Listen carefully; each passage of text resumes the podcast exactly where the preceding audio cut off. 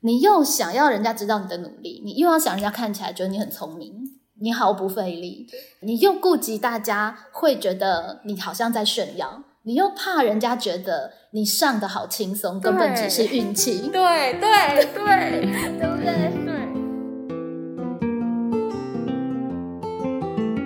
教学 I N G 是 I N G，可是也是 I N G 了，也是 I N G，在 N G 的点，其实反而是一个教学的最好的时机。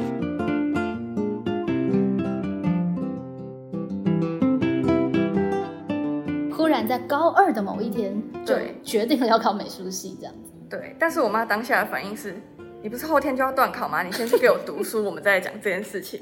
然后，然后他就说：那你这次给我考前十啊？然后我就说：啊，可是剩两天呢。本集节目由好想畅谈与金女 Podcast 联合播出。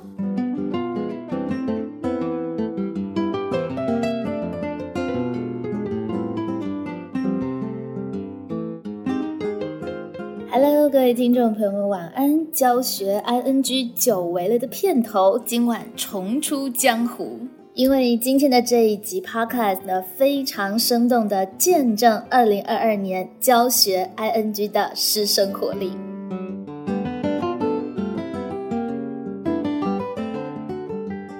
我是景美女中国文科的蓉儿老师，因为刚好教到了一零八课纲第一届的学生哦，所以在去年二零二一年三月的时候，创播了好想畅谈 podcast。期望能够记录着风起云涌的“一零八课纲”的教学现场，为“一零八课纲”写史。很开心，到了今年哦，有非常多的伙伴加入呢，像是建中的李荣哲老师，带着他的高三的同学创播了《建中生出一张嘴》节目呢，也是火热热的在制作当中。而我们景美女中的阿良老师呢，也是说到做到，在今年的元月二十六号正式成立了景女 Podcast，到了现在已经有好几集的节目上架喽。阿良老师还在我们景美女中的一个神秘角落布置了一个小巧的录音间，想要邀请更多的景美女中的同学、老师一起分享自己教与学的故事，让更多人可以知道，在一零八课纲之下，在景美女中到底有多少的精彩正在发生着。今天为大家带来故事的是我的导师班的学生。我们欢迎高三至非常可爱的小姑娘一珍。大家好，我是陈一珍。你知道景美女中有 podcast 吗？也是，我也是最近才知道的，觉得还蛮酷的，因为我去试听一下前面的片段。嗯，觉得那个主持人如何？主持人很很明显知道是谁，主持人很帅哦。我觉得还蛮有意思的一件事情是，包括连学校也开始玩耍了起来，大家都尝试运用新的媒介来记录一些校园的生活。所以今天呢，一真要来跟大家分享自己的学习故事。一真是我们班的第一位大学生哦，透过特殊选材的管道录取了师大美术系。而且非常戏剧化的是，义珍在当天呢是师大第二阶段面试唯一一位普通班的学生，哇，打倒了一批的呃科班出身的同学，非常的厉害，也非常的幸运。而且他还抽到了一号，真的是蛮不简单的。义珍还记得自己是从什么时候开始下定决心要考师大美术系的吗？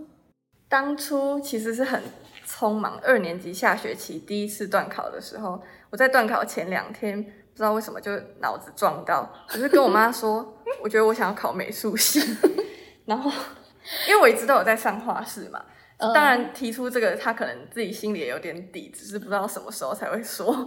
然后，所以之前你没有特别觉得要读美术系？没有，但是其实我学习历程那些都一直偷偷在做美术的事情。OK，有一种隐隐然的动机。对，忽然在高二的某一天，就决定了要考美术系这样子。对，但是我妈当下的反应是：你不是后天就要断考吗？你先去给我读书，我们再来讲这件事情。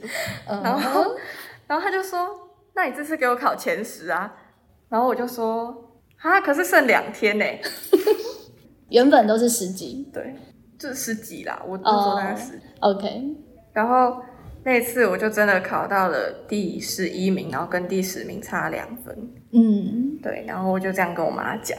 嗯。我妈也觉得，其实我觉得她不是想要故意刁难我啦，她只是想要就是告诉我读书很重要而已。嗯嗯。所以她还是会尊重我的决定，即使我那次如果真的没有到。前十名，相信好好讲，我妈应该也会尊重我的选择。是，不过其实到了高三的这个抉择还是很困难的，因为其实你要投入大量的时间在美术的这个部分。其实我高二就已经知道这个管道，但是也没有去考虑，因为它的门槛有一点高。像师大他们就要有比赛成绩，像是全国前三名一次，或者是。县市级的比赛要前三名三次，等于是说你高中三年参加的比赛都一定要有非常非常好的成绩。那我当初是高一跟高二都有参加全国学生美展，两次都是台北市第三。那我就在犹豫说。那我高三到底要不要继续参加，还是我应该把那些时间拿来读书，再这样子做挣扎？OK，所以其实是刚刚好，你前两次去参加美展，并不是抱着说要去特殊选材的一个心情去参加的。对，我只是为了参加而参加而已。OK，但是到了高三，你忽然发现，哎，我的经历好像只差一个拼图，就是高三的这一次美展就可以去参加特殊选材了。对，所以那个时候你其实蛮挣扎跟犹豫的。对，因为风险很大，就是你花一整个暑假的时间，然后他也不一定会得奖。那后来为什么你还是决定要去参加美展，然后参加特殊选材呢？因为我觉得这是我想做的事情。嗯哼，所以我还是决定参加，因为不管，我觉得我可以尽量让我自己学术课都兼顾，因为我。其实我那时候超级焦虑，因为因为画室也不能开，我们只能上线上课，但是线上课就没有办法针对个人的问题去做解决，所以我会想说怎么办？好像快要来不及了，可不可以快点开放啊？然后到后面补习班都可以上课之后，我才就是就每天都去画室，然后早上就就是早上起来上暑辅上半天，然后上完半天之后，下午就直接去画室上到晚上九点半。然后再回家，然后每天都一直重复，周末也很夸张，有时候就是一整天都在画室，从早上九点半到晚上九点半，十二个小时，嗯哼，都在画画。在这样子不断的高度的绘画的过程，你觉得你是越来越喜欢绘画了，还是觉得哇有点累这样子？嗯，我蛮喜欢这种感觉的，就是就是很有很有斗志啊！你会觉得你在为一个你自己想要追求的东西去努力去奋斗。然后就一整个很有干劲，然后也很有那种企图心的感觉。很有趣的是，一真其实在周记里有提到，就是反而最近已经考上了的时候，会有点怀念这样子的时间。对，对，就是觉得其实一直处在一个有一个目标努力的这种感觉，其实是蛮好的，是蛮好的。虽然他有点压力，然后身体会很累，然后但是是你那个精神状态是很很好很。高昂，很高昂的，对，其实蛮嗨的，这样，对，很嗨。而且有没有感觉到自己画作的进步？有很多啊，因为因为一个画画班一定会有美术班的同学跟普通班的同学，那我是算比较后面才进集训去训练的，所以我也会看到那些比我强很多的同学的作品，嗯，然后我就会很认真的去想要追求跟他们一样，甚至超过他们。那我到最后也是有。也算有达成啦，就有几次打分数的时候，就是都有超过这样子。OK，哇塞，所以就觉得说，我我真的是可以跟科班一拼的那个决心就出来了。对，如果那时候没有超过他们的话，我可能也会觉得说，也会自我怀疑啊，就会觉得说我这样做真的是对的吗？我连画室的同学都赢不了，我凭什么跟其他全国更厉害的人去比啊？嗯哼。在这样子的一个伏笔跟基础之上，义珍呢就走了一个呃特殊选材。今天我觉得最值得分享的是你在准备面试的这个关卡跟过程。你对于自己的整个面试的表现，你觉得在过程当中学习最多的是什么？我觉得这次面试最重要应该就是告诉我自己得失心不要太重，很重要。嗯哼，因为我这场面试是完完全全没有抱任何希望去 参加的。这蛮特别的。对，因为我身边很多也是都是业界的人在讲，他们都知道这件事是一个不太可能的事情，嗯因，为他们也知道那个难度，因为他是师大嘛，师范，台师大的美术系标准又特别高，而且只录取一个，他们就会觉得说，凭什么是你？我自己也会觉得，凭什么是我？别人拼了三年，我只用一年一年多，凭什么这样子？嗯哼，所以你其实反而是因为没有抱着太大的得失心，你为什么还想去面试？其实有很大的一个原因，是因为他们今年改制的关系，嗯往年都是交作品集，然后他们再去面试，但是今年是我们自己做 PPT，然后自己上台报告。我觉得这一点让我蛮有动力去做的。嗯哼，因为我觉得我在景美这三年之中学习到报告的技巧还有能力，都蛮足够我去撑起那个场面。对，尤其咱们班上一天到晚都在练习报告，对，尤其是在佩蓉老师的班上，一天到晚动不动就在报告报告。就觉得没拿出来用一下太可惜了。对所以今年刚好有让你报告的机会，对然后你的报告其实也经过了蛮多次的改版。对，你猜猜看，你的出版到你的最后的版本，你觉得比较大的改动是什么？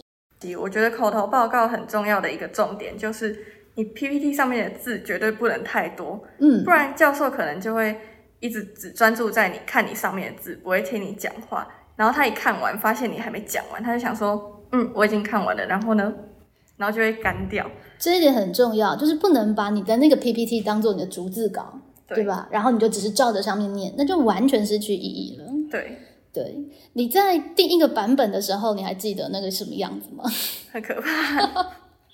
所以其实也是改动过来了。对，改了很多次。那时候我准备面试大概是一个星期，然后总共有五个版本的简报。呃，而且你还找了很多老师来听你的简报。对，对，第一个版本我自己在听的时候就说，明明是要去面试美术系，但只要三分钟没看到一张画，全部充斥着一大堆的泛论式的词语，我充满了好奇心。我对水墨呢有什么样什么样的想法，就全部都是空话。对，对，那到了最后的版本，你做了哪一些比较重要的改动呢？就是我把整个架构改掉。嗯一开始的架构是以先自我介绍开始，然后而且自我介绍都是在讲人格特质啊，或者是我对这个科系的理念跟看法。嗯但是后面就改成用美展跟我在学校办的个展去把我整个个人特质放在里面，嗯嗯，从这些活动里面去了解我，而不是我讲我是一个怎么样的人，然后到最后才说我做了什么事。是，所以其实故事是非常重要的。对，像是你在其中的一个美展，你有去谈到你是一个善于观察的人，那你用什么样的方式在你的简报里面让教授可以相信你是一个善于观察的人呢？我在画美展的过程中，老师都会不断的去引导我，会说。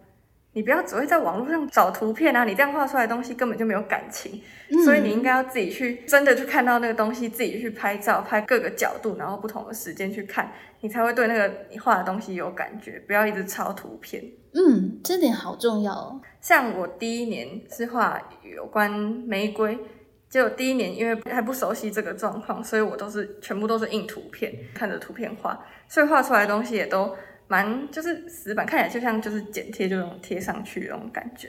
嗯，但是到了第二年，我画了有关向日葵的主题，然后我是真的自己有去拍摄，然后去找了很多资料，看了不同品种，然后画出来的东西才会比较自然，然后你也知道比较知道自己在干嘛。还有就是因为有关疫情的主题，所以我在后面放了一间台大医院，因为台大医院平常都是人超多嘛，所以我不可能那时候就是在平日一般时间去做摄影，所以是有一天早上凌晨四点。然后我就叫我爸跟我一起去台大医院拍摄，那时候就都没有人，我们就在马路上拍摄这样子。嗯哼，然后刚好拍完还有一点时间，我们就去找向日葵。哇，很浪漫 呢。对就是因为画的动机要去寻找里面素材的动机，你走了一趟摄影的旅程。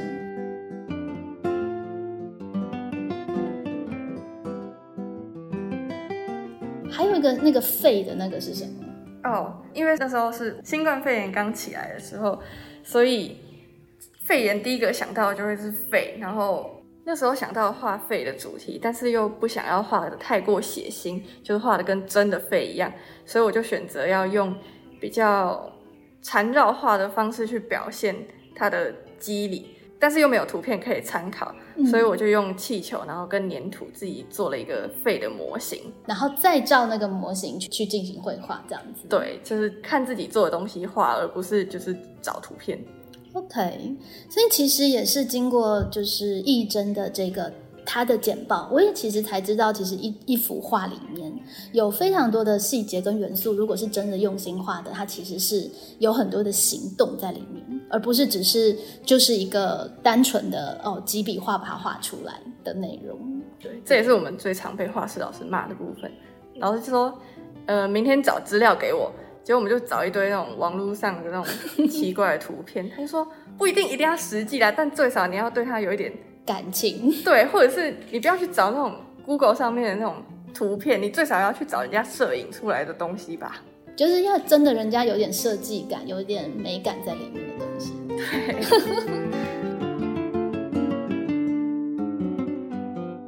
到了高三的这幅画，是你自己觉得更满意的一幅画，为什么呢？因为在高一二的时候，其实因为。能力也比较没有那么强，所以我一直都不敢画人。但是到了第三年，我觉得我想要去尝试看看，所以就第一次在这么大张的作品里面画了人，而且是我自己。多大的作品？九十公分乘以一百八，所以比我还要大。对，那天一直要把它带到班上来，就整个摊开是要放在地上，然后走来走去的这样子。对。对，真的是很大的作品。当中，义真学的主题还很特别哦，是水墨。你觉得水墨这样子的一个艺术的题材，在表达上面以及未来的时代运用上面，有什么看法跟想法吗？嗯，很多人都会觉得说，水墨就是一定画山水或者是花鸟啊那些的。但是，我画室老师也常跟我说。你也可以用水墨来画别的东西呀，所以一开始我认为水墨它只是一个媒材，然后，然后它也可以像水彩啊或油画，反正你只要是你想得到的，你都可以用水墨来画，因为它只是一个媒材，它不是局限你主题的的局，不是局限你主题的一个框架。对对对对对，它不是一个框架。对，在高二的时候有一次有办校内个展的机会，那我就想要把水墨的这个理念带给。精美的同学们，所以呢，很多人都会虽然都会认为水墨只能画山水，但是我觉得同样的山水它也不一定仅存在纸上啊。我就以这个为主题，把原本在纸上的山水，把它做成立体的造景，然后就是有山啊、水啊，还有我做了一个小瀑布。虽然后来后来没有展出来，因为疫情的关系，但是我觉得之后如果还有空闲时间的话，可以去把它完成。我觉得你的画室的老师给你蛮多 idea，我觉得他好有哲学家的感觉哦。对，他是因为我国小就给他教，然后我们感情很好，他应该算是我的，就是在绘画过程中一个很重要的人。对他不断突破你就是对于绘画的一些既有的框架跟想象，对，然后给你蛮多新的 idea，以至于你其实，在包括你的那个个展的展现上面，其实都有呈现相应的一些。理念跟思考，我觉得这是一个蛮难得。我猜测也是你录取的原因吧。对他真的帮了我很多忙，不管是从从第一次展览啊、第二次展览，还有那些美展，他都帮了我很大很大的忙。嗯哼。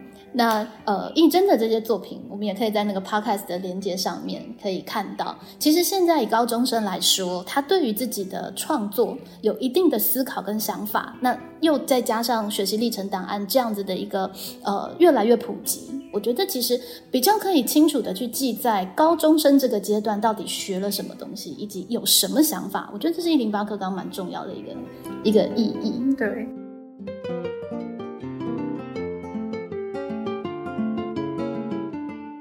除了画室老师之外，我觉得我也要很感谢我的父母，就是因为我能走上这条路，他们真的帮了我非常非常大的忙，就是他们给我很大的支持，不管是资金上或者是送接送我的方面。我觉得接送尤其伟大，对，还有精神。说说你的那个行程。对，就是我从高一到现在都是每个礼拜都会去画室，而且我的画室都不是在很近的地方，像我住内湖，但是。我从小去的那间画室在新庄，所以 所以横跨台北、新北，对不对，而且又是景美，我们根本就是穿越什么台北大三角吧？真的，对，所以爸妈接送请假，对他们还会等我下课，嗯，真的是很了不起。所以其实。呃，爸妈的支持其实是你很大的一个资源跟动力啦。应该说，义珍也没有真的就是理所当然的看待他。义珍本身真的也是一个还蛮认真的人。包括我觉得还蛮感动的是，义珍其实在这么短的时间之内抉择之后，真的要投入。你真的是在暑假的时间就投入每日每夜的练习，还练到自己觉得很爽快。对，而且还包含开学之后，因为开学。高三上的开学应该是很忙，大家都在读书嘛，然后模拟考，对，就是课业很重，但是我又要兼顾数科的关系，我觉得我应该要比其他人更努力，所以我画室也都上了很多天，像一周一周里面，我只有礼拜一跟礼拜三的时间不用去画室，其他时间我都是放学了就直接去画室，到晚上大概超过十点才会到家，嗯哼，然后假日也都是在那边一整天。我那时候也曾经想说，这样到底是不是对的啊？我学科这样到底可不可以撑得住？然后也问了很多人说，这样到底行不行啊？然后他就很焦虑，想说到底怎么办？但是我后来给自己的一句话就是，既然你都想做，那就都做好，不要有任何一个东西是去放掉，因为很多人都会觉得说，呃，你画了画，那你是不是学科就放？那你是不是学科读了？那你画画就会放。嗯，但是我觉得，既然我两两样都想要，因为我的目标是那个嘛，师范师大他们是要学术科都要兼顾。我既然两个都想要，那就两个都做好啊。因为你很贪心，对，所以就要付出那个代价。对，就是因为贪心，所以你必须付出比别人更多的时间跟体力。还有金钱，里面非常大的 tricky 就是很多人两个都想要，但是又没有付出，刚好两个都互为对方的借口。对，然后很多人都会觉得说，那你如果两个都没了怎么办？我就你有没有想过这个问题？有，我有想过啊。就是你虽然花了那么多时间画画，但是因为美术这个东西是非常非常主观的。如果说一个评审老师他突然就是不喜欢你的画，那你就直接被刷掉嘞。然后就而且才只有一个名额。刚好你的你的学科又没有顾好，那这样不就两头空？对，所以是蛮有风险的。但是我就告诉自己，都想要那就都做好。那如果你好努力好努力，后来你没有上，你有没有想过，你那个时候是会怎么样告诉自己？我还记得印象很深刻的是，我特殊选材放榜的前一天，我才跟画室的主任有谈过这件事情。他问我说。那如果没有考上师范美术系，你要怎么办？嗯，我是用半开玩笑的语气回答说，就重考啊。结果他很讶异的跟我说：“你爸妈知道吗？”我说：“他们知道啊，而且他们尊重我的决定。”当然，我那时候是有一点开玩笑，可能就是可能如果真的没上，也不会重考，就是去申请别的学校嘛。对啊，但是我真的是抱着一种我真的想要进去的心情在努力的。对，这是现在的学生，我觉得蛮辛苦的地方。正因为你们选择好多次，所以要承担那个有没有上的那个心情的那个波动好多次，对不对？以前联考一次定终身啊，就刺激一次就好了。你们现在要刺激好多次哦。对，然后每一次其实都是一场一场赌。不过我记得你也跟我说过，你你的那个方案，我觉得还蛮务实的。你说特殊选材没有上，反正申请还有机会。对。然后那时候面试的时候，教授就已经认识你了。哦，像我刚刚讲到，就是得失心不要太重这件事情。嗯。就像是我觉得在面试完的那一刻起。我就不要再去想跟面试有关的事情，因为它已经结束了，你没有办法再改变。那你就不要每天在那想说，哦，我那天哪里讲的不好啊，然后或者怎样，你就是朝着下一个目标努力就好了。我今天面试结束，我就是在准备学测，我就是在准备数科考试，不要再去想面试了。嗯哼，对，所以我那时候是抱着一个不会，我已经设定好就是不会上这样子。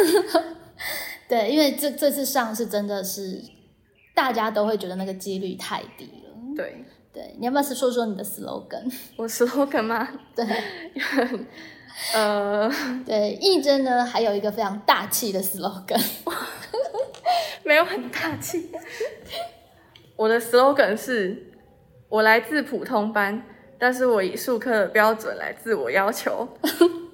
我还记得，就是我在听了那个义珍，就是三分钟都没有吐的那一次报告之后，然后那个时候就有跟义珍讨论到这个 slogan 嘛，就是说我们既然是普通班，那普通班有没有办法变成是一个识别？啊我有改过一次，对其实第一次的 slogan 是“身为普通班，并不是画不好的理由哦，对对对对对，本来的 slogan 是“身为普通班，并不是画不好的理由”。对你自己说，在这个跟后来改过的标题差别在哪里？哲思跟逻辑差别在哪里？”，少了一点那种像第一次还没改，就有一点点个人情绪吧。嗯哼，对，然后第二次会比较比较有怎么讲，比较有自信，不是那种在谴责的感觉。没错，身为普通班不是画不好的理由。身为普通班这一件事情，好像还是一个在天平上比较落后的一个刻板印象的标签感，对不对？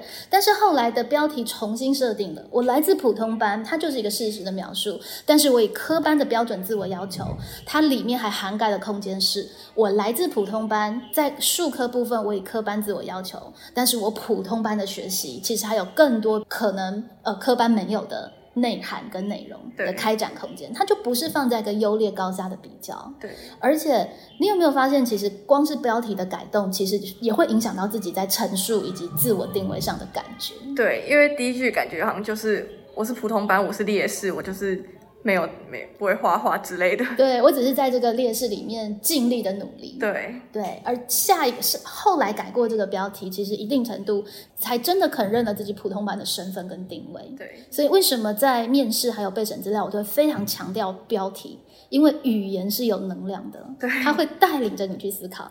而且我记得那时候我们列出这个标题之后，我还偷偷的问一真说：“啊，你的话我是看不太懂，你的话的那个水准真的撑得起这一句话哦？”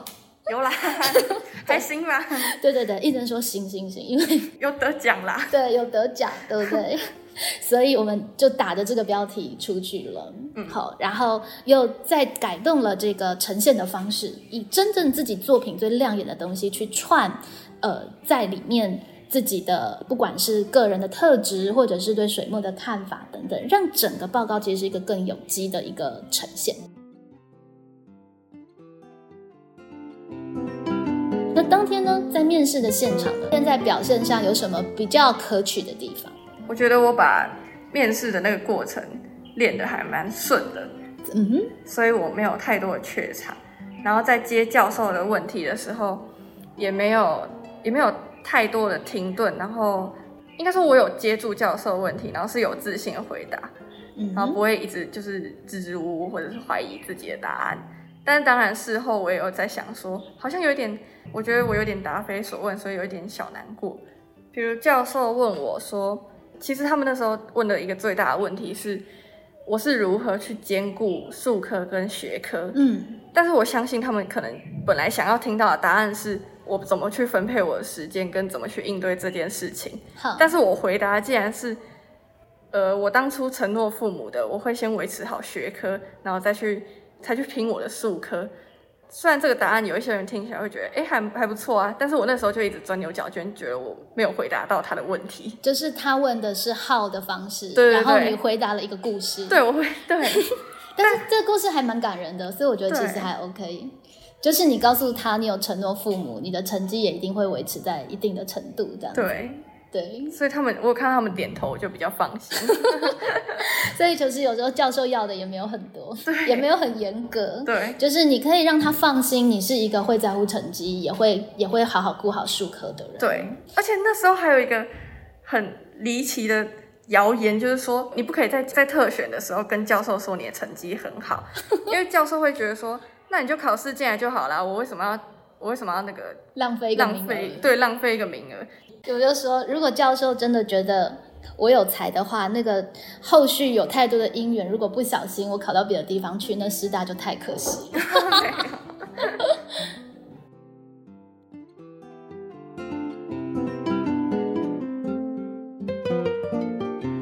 呃，大家都会质疑说，那你没有三年的那个科班的练习，普通班的学习对你未来美术会有什么帮助？像我觉得在景美，然后在我们班，我学到最大的就是处理事情的能力，我们会学到更多面向的东西，不一定说很专业很专业，但是我确定是非常多元的。像我高二的时候，多元选修是参加那个教偏乡的小孩英文，是以线上的方式，然后一对一做教学。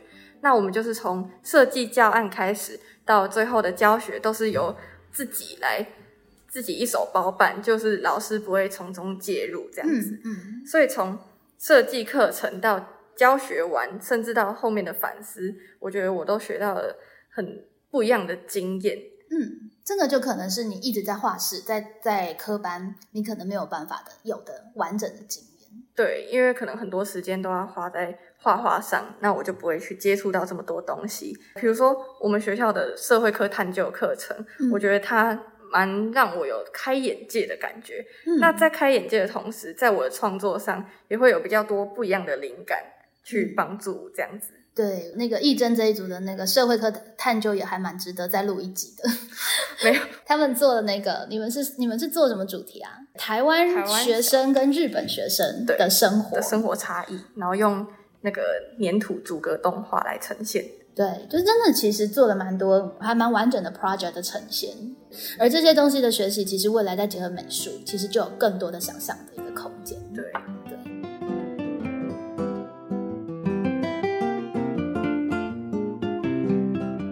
在面试之前查到一些资料，有一些人会说一定要穿得很正式，穿西装啊、黑白的那种；也有人说美术美术相关的科系绝对不要穿得这么正式。那我就一直在犹豫，说到底要怎么穿。我就有问在在校的同学，在嗯，就千一老师，对，我们的实习老师，我问了我们那时候实习老师，因为他是师大的，我就说：“那你有没有看过美术系的学生都怎么穿？”他就说：“就像慧英老师啊，慧英老师是我们的历历史老师他每天来学校根本跟走秀一样，我从来没有看过他穿重复的衣服，真的非常厉害。对，非常前卫。我想说，天哪，我要穿那样吗？但是我平常根本就不是这个风格啊，所以我就有一点困扰。嗯后来又有问到学校的美术老师，他也是师大的，他跟我说，其实这个根本就没有那么重要，而且你只是高中生，你不用刻意去打扮的跟大人一样，或者是已经成名的艺术家，是，对，所以就是舒适简便就好了。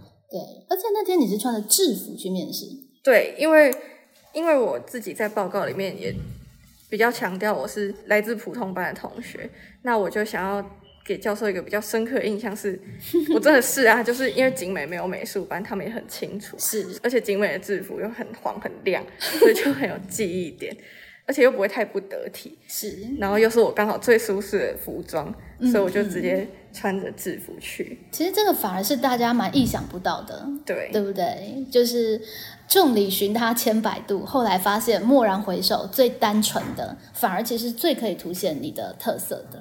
当然，这个如果是听众朋友在考量，要注意一下，因为有些学校是会禁止同学穿制服去面试，所以对是要先弄清楚到底学校的规定是怎么样。那精美制服，哇塞，对啊，也刚好有了亮相的机会。对，而且还可以就是自己加一点小巧思，像因为那天天气有点冷，我穿的是夏季制服，然后那时候是冬天，所以 我有在自己加了一件针织外套，所以有一些同学也可以在制服的基础上去做一些小变化。哎，这倒是还蛮特别有创新的那个面试装扮的建议哎，我倒是之前没有想过，也没有特别的同学提到过，大家都好认真在想说我要穿着怎么不一样。其实当大家都穿不一样的便服的时候，穿制服反而变得很特别。对所以当天应该只有你穿制服吗？对，当天只有我一个人穿制服，然后有一些人穿西装，然后看起来有一点点突兀，因为真的太正式了，穿太梳油头，穿西装，然后穿那个包鞋之类的。对是啊，这点其实蛮重要的。其实面试大家想要看到的是真实的你，就是你可以做各种的考量，但是最重要就是自己是舒适自在的。在一个越是多元展现可能性的时候，怎么样去把握自己真实的样子，其实反而会是一件最重要的事情。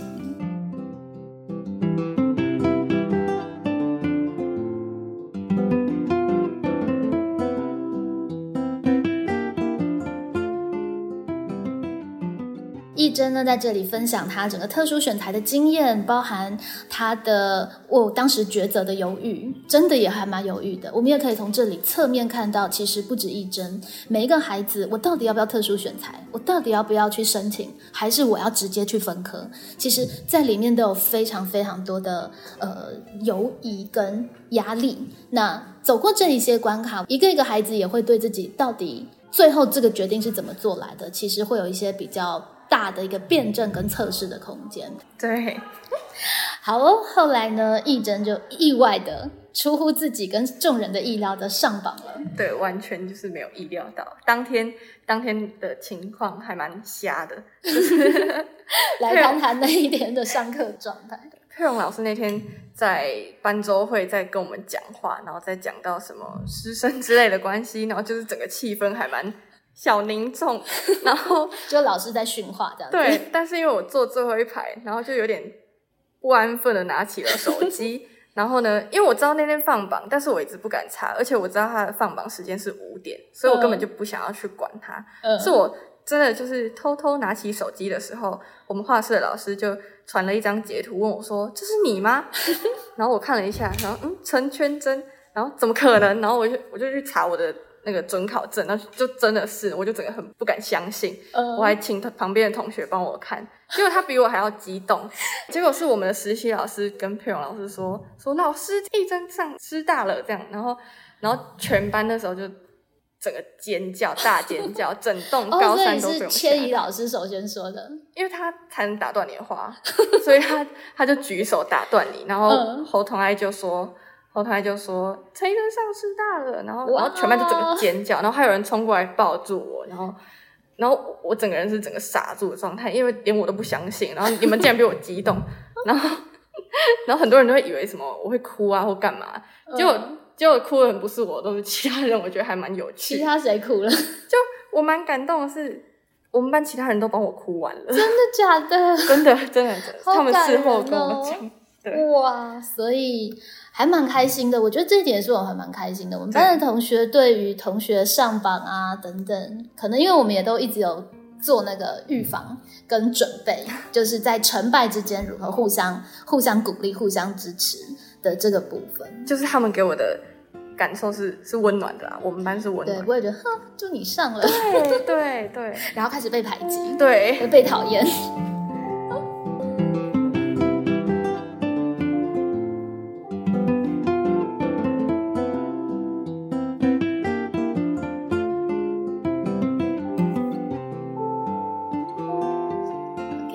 所以考完到现在，你大概做了哪些事情？因为上榜的时间是十二月，但是因为我还是有参加数科考试，所以我就把重心都先放在数科考试，就还是去拼。因为我想要证明自己，我不想要没有去考，然后到最后落人口舌，就是说啊，你也是只是面试上而已嘛，也不一定有什么真的实力啊。所以我想要。在数科考试的时候，证明我自己的实力。嗯，蛮好的，蛮有骨气的。对 对，所以就先通过了数科的关卡。对，对不对？考上了之后，你的心情，就是整个心境跟学习跟考前，你觉得最大的转变是什么？最大的转变就是刚上的时候，我会觉得说，哦，我还是要考学测啊，我还是会考数科啊，我一定还是会跟同学一起努力。结果呢，最先在学测的时候。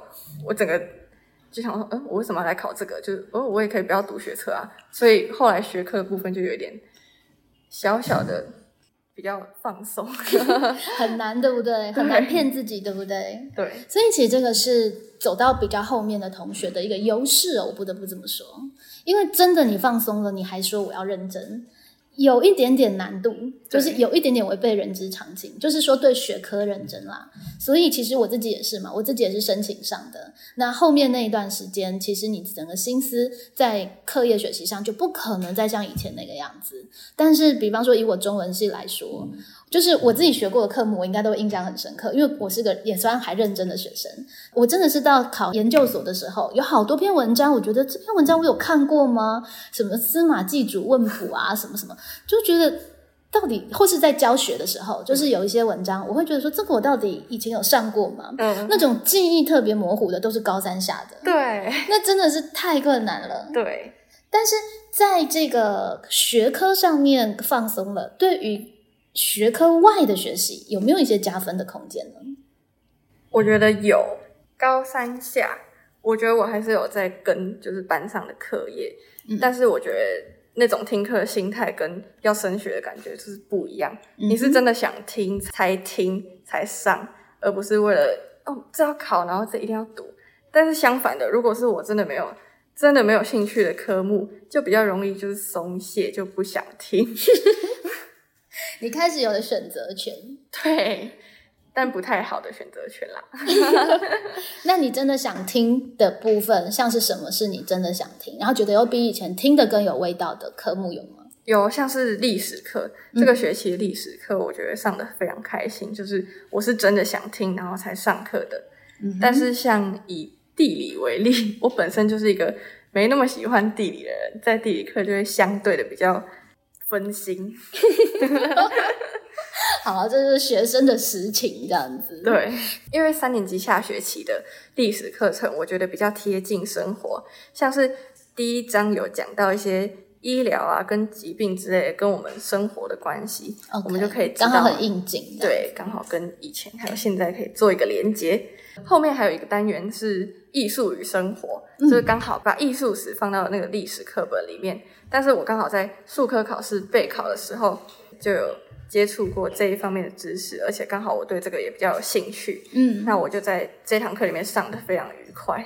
而且老师好像还有给你任务，对不对？对，就是我下周预计要在班上讲解艺术史的部分两堂课，老师是给我两堂课的空间啦，但是不一定会不会讲到那么满，就不确定。就是开始换了一个角度，变成老师的那种感觉，对实际来上课。对，但是我觉得我蛮乐于用自己的能力去帮助同学，然后把我自己学到的东西再交给下一个人。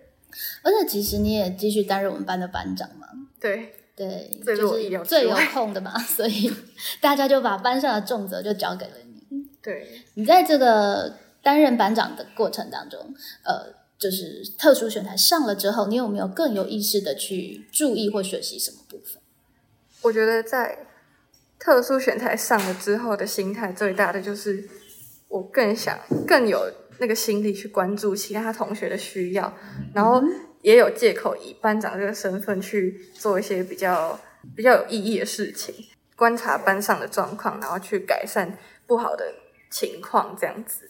嗯哼，但是因为有了班长的这个借口，我也可以就是告诉自己，就有一个责任在啊，你会觉得这样是你应该做的事情。是，所以对于比方说缺交啊，或者是核心干部会议的事情的推动啊，就会变得有一个着力的一个点，而且也可以感觉出来，其实义珍就会更有意识在学习领导，对，就是怎么讲话的语调，怎么带班上的气氛等等的，就是很多的细节的部分，其实就会有更多的后设意识去学怎么成为一个专业的领导者的这个部分。哎，我突然想到一件事情，我可以讲吗？就是，呃，放榜那天其实是圣诞夜，嗯圣诞夜嘛。但是因为那时候国文课之前大家都没有写国文作业，那次很好笑，但老师你不知道，我不知道。对，老师哎，老师后来有讲，好，反正呢那天大家都没有做国文作业，然后我也没有做。我就想说，完蛋！等一下佩蓉老师进来，一定会压起来。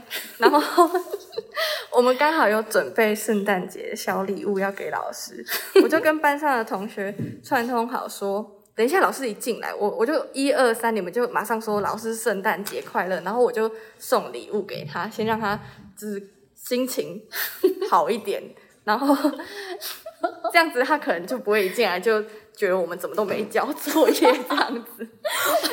所以原来带领班上是类似像这个。对，我觉得很重要，就是我觉得班长还有一个很重要，除了服务同学，你还要去调解老老师跟同学之间的那种摩擦，就这样减少，就是老师心情好了，全班都好过啊。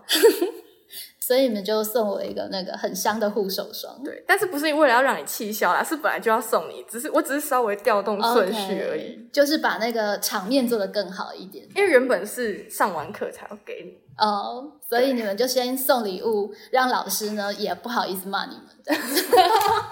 其实不是，因为我们知道佩蓉老师的个性就是就是比较比较可爱，比较感性，所以就所以心情好了就 OK 了，这样 比较是这样。我们也没有就比较好说话。对啊，哎，这很重要哎，这其实，在领导上面真的是非常重要。你会去注意到，不是把事情做好，而是怎么把事情做得漂亮。我觉得这是蛮重要的。应征担任班长，让我比较放心的是，我会知道他在想事情，大概是会想一整套的。比方说，我们可能呃开学了，搬书的时间做了调整了，那义珍这边是会主动而灵活的去安排。那我们班可能做先打扫啊等等的调度，就是很多事情他是会自己自己自自动化，就不用是每一件事情都是老师说。我觉得这是一件还蛮重要的事情。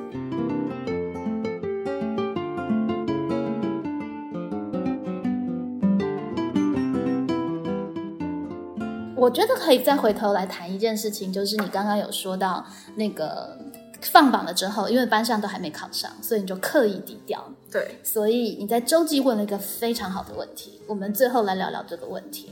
好，其实我觉得我这样讲有点不好意思，但是我觉得我是一个蛮努力的人，就是不管是从呃从我决定要考美术系的那一刻开始，我没有停下来过，然后也都给自己一个很高的标准，然后很高压的去逼自己完成这些事情。嗯，但是我一直很羞于去跟同学分享，说我到底做了多努力的事情。对，包括现在讲的还有点害羞，对对不对？其实我觉得啦，嗯，每个人都在努力，每个人都很辛苦，在这个时期，所以你自己的努力是没有什么好搬上台面来讲，因为大家都是这样。是我自己的观念是这样，嗯，所以当同学问你说：“哇，你怎么这么厉害，考上了？”你的官方回答就会是呃，我也不知道啊，就就上了“好”或是运气很好。之类的。对哦，我也觉得不可能啊。对，但是好像自己内心就有一块空空的。我觉得其实义珍还有一件很特别的事情是，义珍是最会在周记里面问我各种深问题的人。有吗？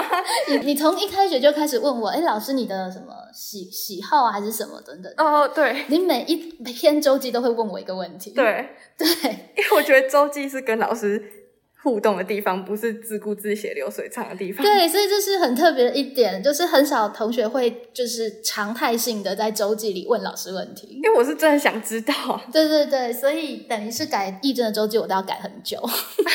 那也是因为老师愿意回答。因为我像我国中的时候，就完全不会想要在周记上问老师问题，因为第一个是因为我觉得他的答案我不想听，然后对，然后我觉得那个对方是要我真的觉得值得问的人，嗯我才会去问。是啊，所以我们常在周记里就做了一些蛮深刻的一个对话。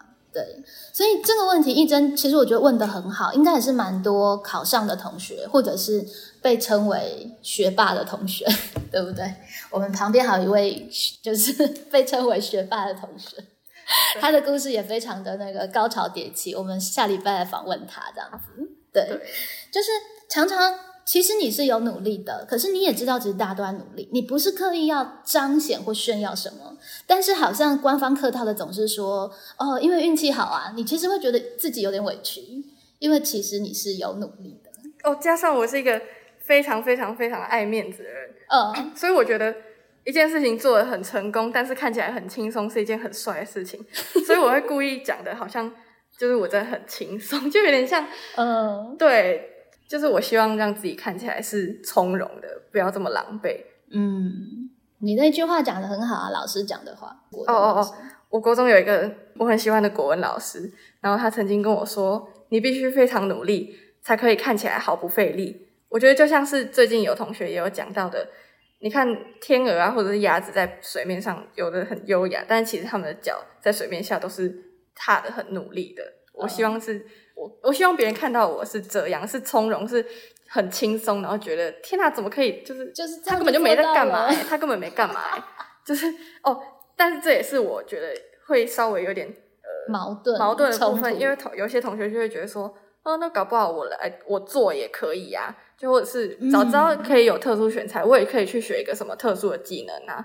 我就会想说，才没你想那么容易。对，就呵呵，好哦，你试试看啊。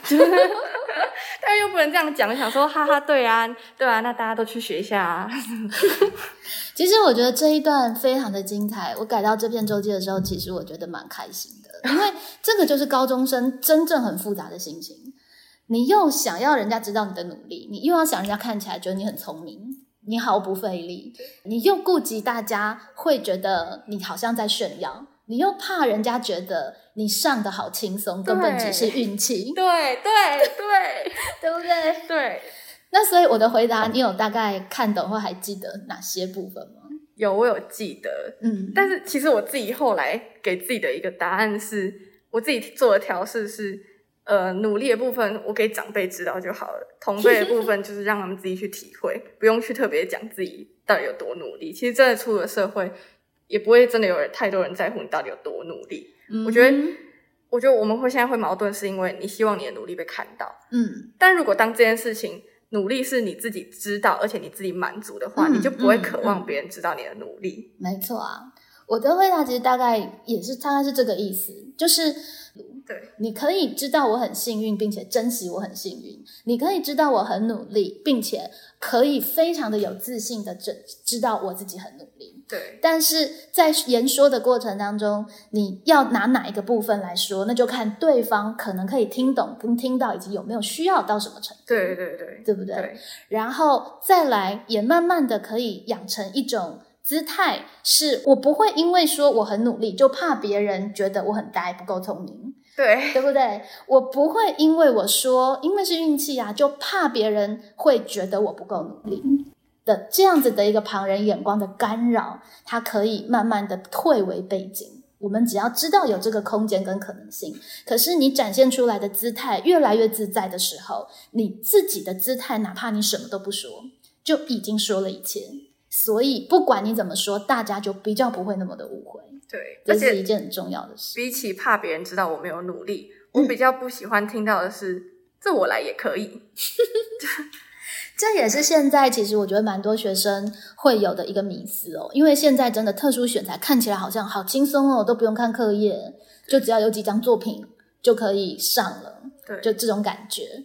但事实上，其实特殊选材，我觉得一定程度你的这个东西是不是长期累积的？对你的这个东西有没有办法讲出你自己的见解跟看法？有没有浸淫在里面？对其实没有那么简单，可以去呃用蒙混的方式去蒙混过去，因为其实来甄选的人也都是各路的好手。对就是你越是以特殊的管道，其实你竞争的对手应该就说是越是特殊的。对有点像是我们的班上也有同学是自学生嘛，那他也是提出了计划，然后景美史上第一个，哎，我们班创造了很多历史，哎，对，我有听说，对？就是自学生也是在我们班嘛，就景美第一个自学生也是在我们的班上。那可能有些有些同学就会觉得啊，那早知道我也申请自学，我就可以不用来上课对，了。就是哦，我也可以啊，只是打个报告而已对，只要打个报告，你这个报告有没有办法说服得了评审的老师、在校的各科老师来认可你的学习是算我这一科的成绩？说实在，人家真的申请通过的同学，他的报告跟内容是写的非常踏实的，那不是你完全没有想法，就是随便做，其实就 OK 就可以的。对对啊，所以如果是回归到这样子的一个呃踏实的一个状态，其实每一步他都清清楚楚知道自己走在哪个位置上面。我们的学生越来越习惯，越来越呃正确的认识各种升学的管道，我们就可以期许未来同学都真的可以好好善用这些多元的资源。不然的话，他被随便的乱滥用了，我觉得就失去他原本的利益。包含像繁星也是嘛，对我们之前说繁星根本不是给城市的孩子玩的，但是你为了繁星在那边斤斤计较一分两分，那就已经失去了繁星的意义。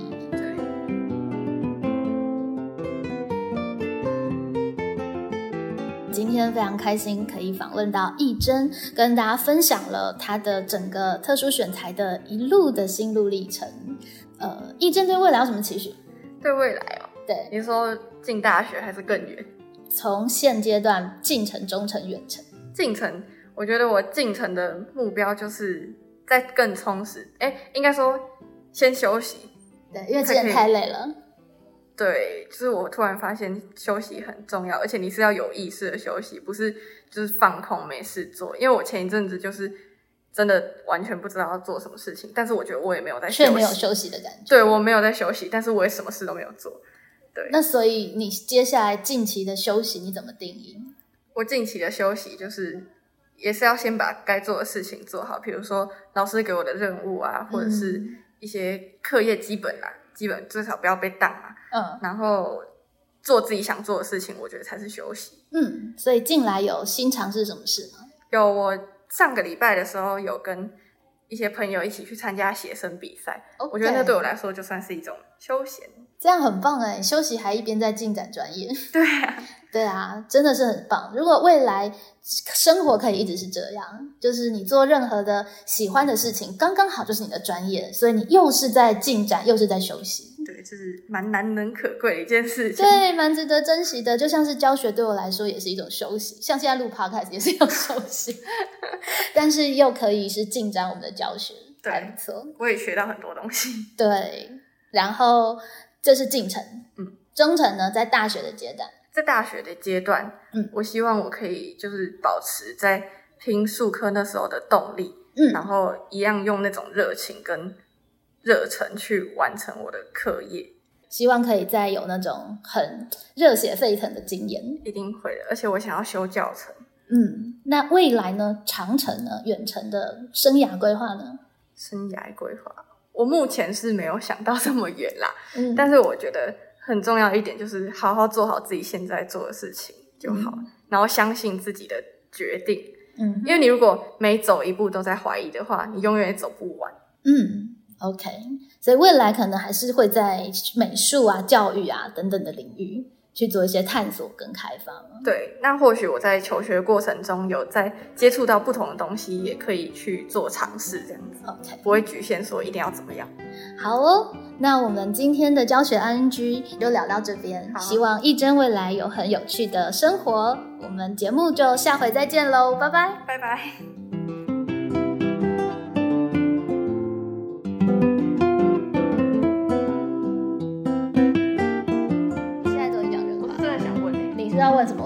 因为我高中的时候也问过很多老师这个问题嗯，就是你觉得老师关心学生是出自于他的爱心，还是纯粹只是因为我是老师，所以我必须关心你？